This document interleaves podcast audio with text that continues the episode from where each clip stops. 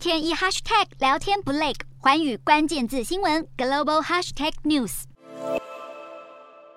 菲律宾前总统杜特地造成数千人丧生的反毒战争，在联合国人权理事会和国际刑事法院的压力之下，菲律宾政府表示将自行展开调查，但是仅有少数的案件是获得起诉，因此国际刑事法院将寻求重启调查。国际刑事法院的法官认为，这场反毒战争犹如对平民发动的非法系统性攻击。去年九月展开全面调查，后来在菲律菲律宾当局宣称自行调查后暂停行动。好，如今表明想要重启调查，但总统小马可是就暗示针对此事可能不予回应，并表示菲律宾不归他们管，而且无意重新加入国际刑事法院。